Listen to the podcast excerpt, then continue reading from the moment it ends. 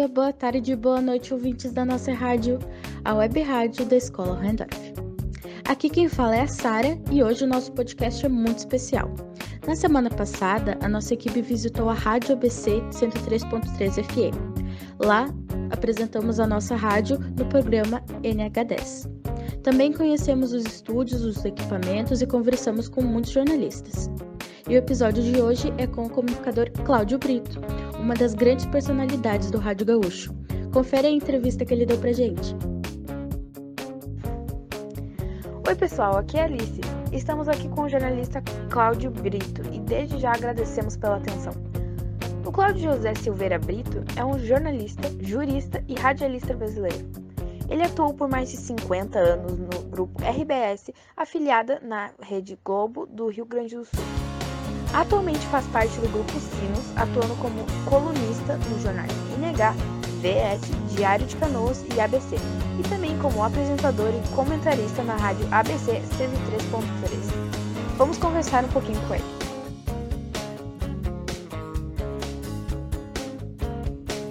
Cláudio Brito, quantos anos, quanto tempo você tem de rádio? Eu comecei em rádio no dia 2 de junho de 1965. Eu sei a data, dia, mês e ano por uma circunstância, até isso é bom. É, na época, por exemplo, já digo a vocês, nunca estive numa aula de jornalismo na minha vida. Eu não me formei em jornalismo, eu sou formado em direito. É, porque na época em que eu comecei no rádio e no jornal, não existia ainda a regulamentação da profissão do jornalista. É, hoje o jornalista tem que fazer o curso de comunicação social, tem que buscar o registro profissional que eu alcancei pelo tempo já vivenciado. Por isso que eu sei a data.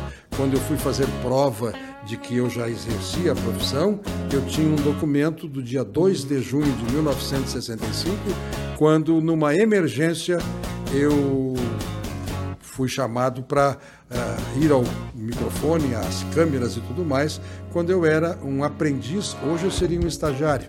Na época eu era um aprendiz na Rádio Gaúcha de Porto Alegre, Rádio e TV Gaúcha, RBS TV hoje, na época Rádio e TV Gaúcha. E a equipe de esportes, foi por onde eu comecei, uh, tinha profissionais que cuidavam do rádio e da TV e um deles tinha a função do plantão de estúdio, aquele que fica a tarde toda ouvindo as outras rádios para dizer gol em São Paulo, gol no Pacaembu de fulano de tal. Eu era auxiliar deste plantão. Eu era auxiliar dele, eu anotava as coisas que vinham de outros lugares e dava para ele. E tinha também um espaço na televisão na mesma tarde. O pessoal do esporte ficava fazendo rádio e TV a tarde toda. Pifou lá um, uma parabólica qualquer é, na verdade, houve uma tempestade em Porto Alegre, virou a antena parabólica no topo da torre da, da TV e a imagem se perdeu. E aí o chefe disse assim: vai lá, vai lá, vai lá, senta lá e, e apresenta aqui do estúdio, quando deveria ser uma externa, né, que viesse é, por aquela transmissão que caiu, e eu fui, no dia 2 de junho de 65, fazer este atendimento de emergência diante das câmeras e cometi o meu primeiro erro, a minha primeira mancada. Eu disse assim: Bom, agora nós vamos ver um gol do Grêmio, marcado por Paulo Lumumba, um jogador antigo do Grêmio. Vamos ver um, um gol do Grêmio marcado por Paulo Lumumba eu estava chamando um videotape que ia entrar, né? Vamos ver um gol do Grêmio por Paulo Lumumba, um oferecimento de Goodyear, o melhor vermute do mundo, e Cinzano, o pneu que roda mais. Eu inverti os slogans. Eu disse que Cinzano, que é uma bebida, era o pneu que roda mais, e disse que Goodyear era o melhor vermute do mundo durante muitos anos se fazia uma brincadeira lá no bar da rádio. Eu entrava no bar e o pessoal dizia: salta um Goodyear gelado pro Brito. Então foi assim, foi assim que eu comecei. Como perguntas, eu comecei no dia 2 de junho de 65, desse jeito que eu contei para vocês. É importância do rádio para a sociedade? O rádio para mim é tudo. O rádio para mim é tudo. Essa pergunta feita para mim é, fica cercada de suspeição na resposta, porque eu sou completamente alucinado pelo rádio. Eu não tenho coração, é, eu tenho aqui um rádio dentro do peito. É assim que, que, que eu vivo, que eu, que eu atuo nos meios de comunicação desde sempre. Porque eu acho, e hoje nós estamos vivendo plenamente a dita convergência. Estamos num ambiente em que olhamos ali é, três ou quatro monitores de computadores, eh, tem até monitor de televisão, uma mesa cheia de botões, mas diante de nós, na mesa do comunicador e do entrevistado, e nós aqui estamos todos fazendo rádio, o bom rádio. Rádio que é, é sinônimo de justamente de irradiação, de comunicação, de amplitude. O rádio é o mais convergente dos meios e ele é absolutamente indispensável para a sociedade. Tu acha que o rádio tradicional ele perdeu espaço para os podcasts? Não, não vejo. Eu acho que os podcasts e outros meios modernos se acrescentam ao rádio. Eh, no meu tempo não tinha podcast, podcast, mas eu andava cheio de fitinhas cassete dentro do bolso, eh, DVD, CD. Há poucos dias eu faço muita cobertura de carnaval, eu gosto muito de carnaval. E quando eu cheguei aqui, eh, que nós começamos o período passado do carnaval, eu vim com a minha coleção de CDs, é, discos com sambas de enredo inesquecíveis, as gravações pessoais que o meu amigo Neguinho da Beija-Flor faz, faz sempre e me manda, e eu não tenho onde tocar. Eu cheguei e não tinha onde tocar, não. Não, tem. É, não tem um drive para. Olha, só, é, já sei, ó. não tem um drive, né? É, teria que ter um notebook, coisa parecida. Digo, meu Deus. E eu, eu, até brinco muito com o pessoal. Às vezes eu peço uma música durante um programa, olha, me vê aí o samba da, da Mangueira, por favor, de, de 2012. E aí o, o rapaz que está na mesa começa a procurar, baixar computador, não sei o quê. Eu digo, viu só, se eu tivesse com meu CD, já estava rodando. Mas a, a, ao fim e ao cabo eu vejo que podcast, o que seja celular, são ferramentas são ferramentas novas que mais ampliam o rádio. E o podcast não há nenhuma dúvida. É, nós estamos aqui é, gravando para vocês veicularem, depois manterem salvo nos arquivos de vocês. É, mas tivéssemos grade disponível na rádio, assim como fizemos há pouco, nós estaríamos no ar dividindo isso com as pessoas. Então o podcast é uma ferramenta que veio tu fazes um, um, programa de 15 minutos e tem conteúdo para duas horas e meia. Então tu grava as outras duas horas e 15. Correto? Então não, não atrapalha nada, pelo contrário, acrescenta. E na tua visão, qual a importância de uma escola ter o projeto de um rádio? Fantástico, fantástico. Eu, eu até vou contar para vocês.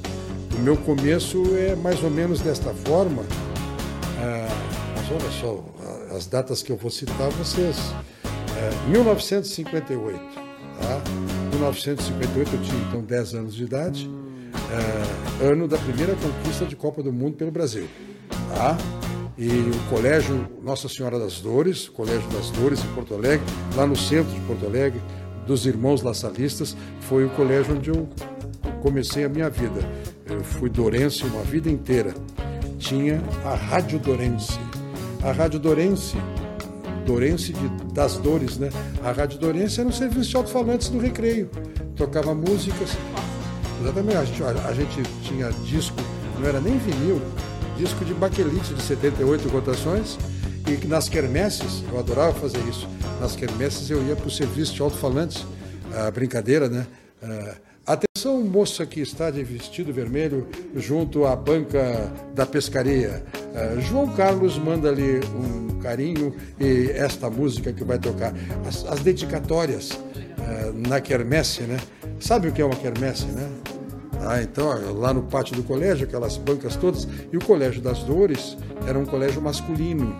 Uh, hoje até nem existem mais escolas masculina e feminina, né?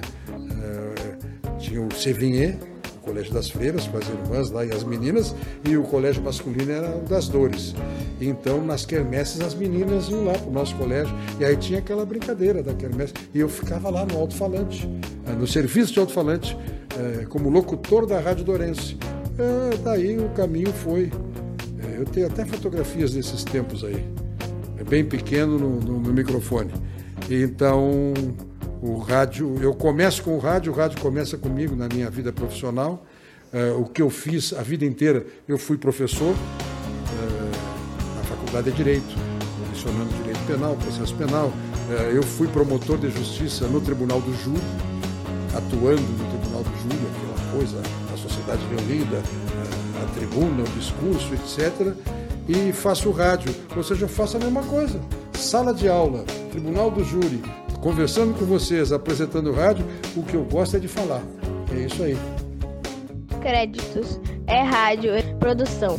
Lirian Oliveira de Carli, Sara Lenner Sandy, Lucas Ramos, Mariana Tramontim Nunes, Murilo Caien Juchen, Evelyn de Borba Abreu, Vinícius Caberlon Martins, Alice Domingues Ramos, Cauã Fioravante, Wendel Cauê Ferreira Landes. Orientação: Luciana Domingues Ramos. Trilha sonora: Snooter, Josh Woodward. Disponível em joshwoodward.com.